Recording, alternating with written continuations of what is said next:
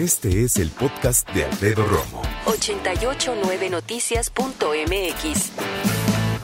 Platiquemos hoy acerca de el sistema respiratorio. Tú sabes, entró el otoño, con esto viene una buena cantidad de enfermedades respiratorias, es la época, es normal. Desde la influenza, que yo espero que ya te hayas vacunado o estés a punto de. Platicamos también hace poco acerca de la vacuna contra el neumococo, que también es muy importante. Hoy, por cierto, es día de la enfermedad pulmonar obstructiva crónica, la EPOC. Pero ya te mencionaba hace un momento, nos vamos a concentrar en el cáncer pulmonar este que cobra muchas vidas, este que lamentablemente con el cigarro y algunas otras cuestiones pues tiene una buena cantidad de personas ahora delicadas de salud y para hacerlo creo que no hay mejor entrevista que el doctor Luis Martínez, médico adscrito al Instituto Nacional de Enfermedades Respiratorias, el famoso INER. ¿Cómo está doctor? Bienvenido.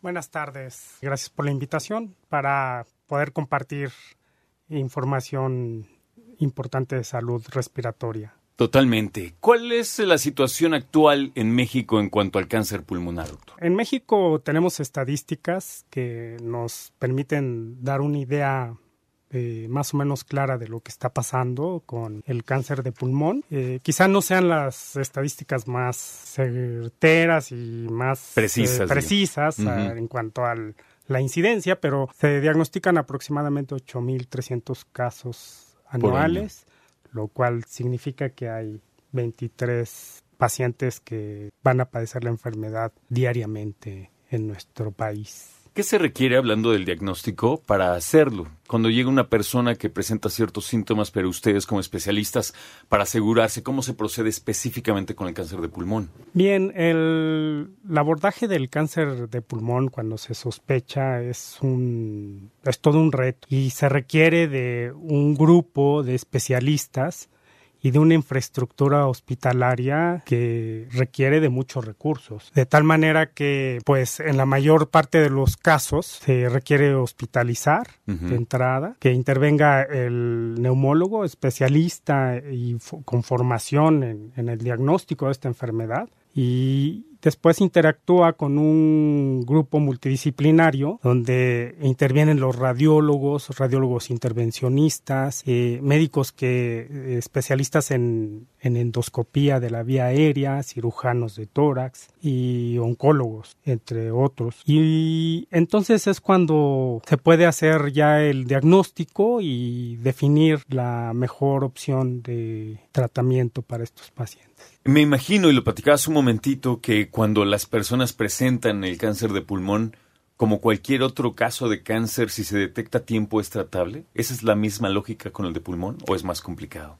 Sí, efectivamente, hablando de tumores sólidos y en particular ya el caso de cáncer de pulmón, que hoy es el tema que nosotros queremos definir y, e informar. Si se diagnostica en etapas tempranas hay más probabilidades de curación. Aproximadamente en etapas 1 a 10 años el 98% de los pacientes viven. En etapas 2, que ya es un tumor más grande, que puede alcanzar eventualmente alguno de los ganglios regionales, la probabilidad de sobrevida a 10 años se reduce al 70%. Entiendo. Una pregunta que, quiero hacer como para imaginarnos, para precisar bien esta situación. Cuando hablamos de cáncer de pulmón, yo quiero saber a qué nos referimos. Tenemos dos. Y cuando hablamos de cáncer de pulmón, ¿en qué parte del pulmón se genera principalmente?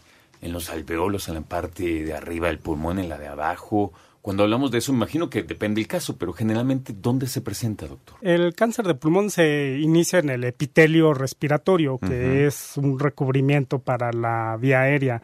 Y obviamente hablamos desde los bronquios y la parte pulmonar, como bien mencionabas hace unos minutos, ya sea el pulmón izquierdo, el pulmón derecho, o bien en ambos también tenemos esa modalidad. ¿Al mismo tiempo? Al mismo tiempo puede haber ese tipo de tumores sincrónicos.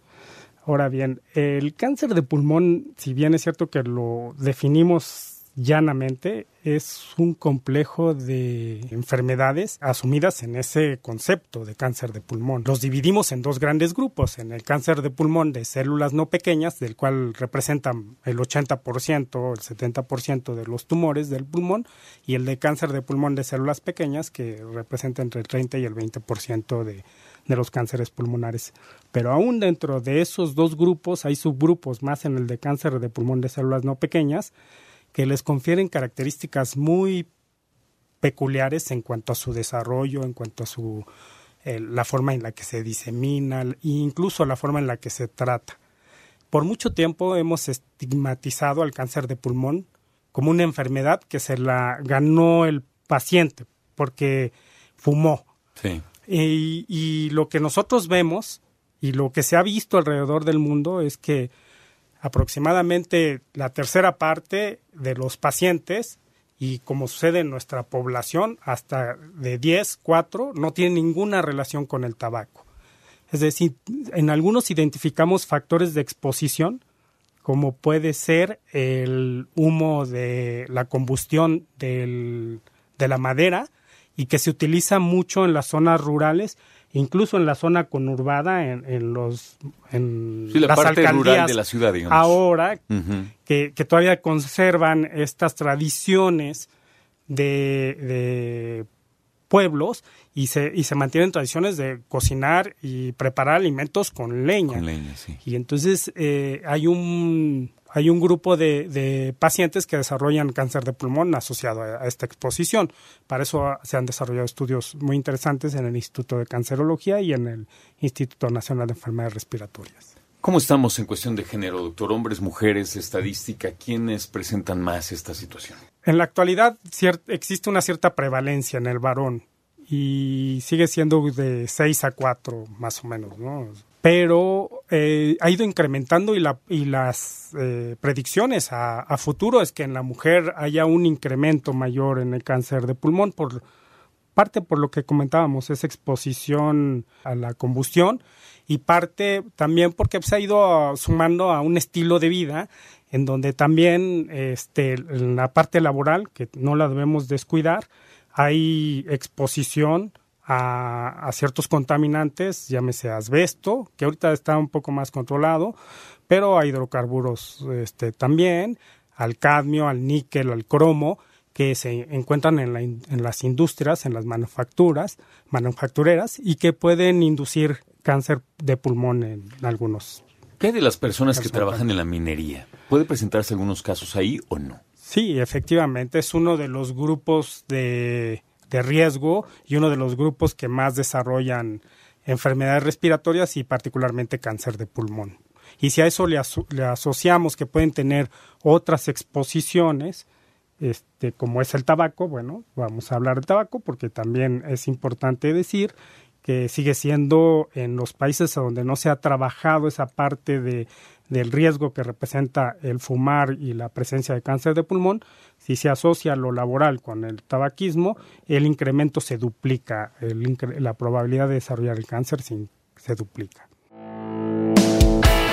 Escucha a Alfredo Romo donde quieras, cuando quieras. El podcast de Alfredo Romo en 889noticias.mx.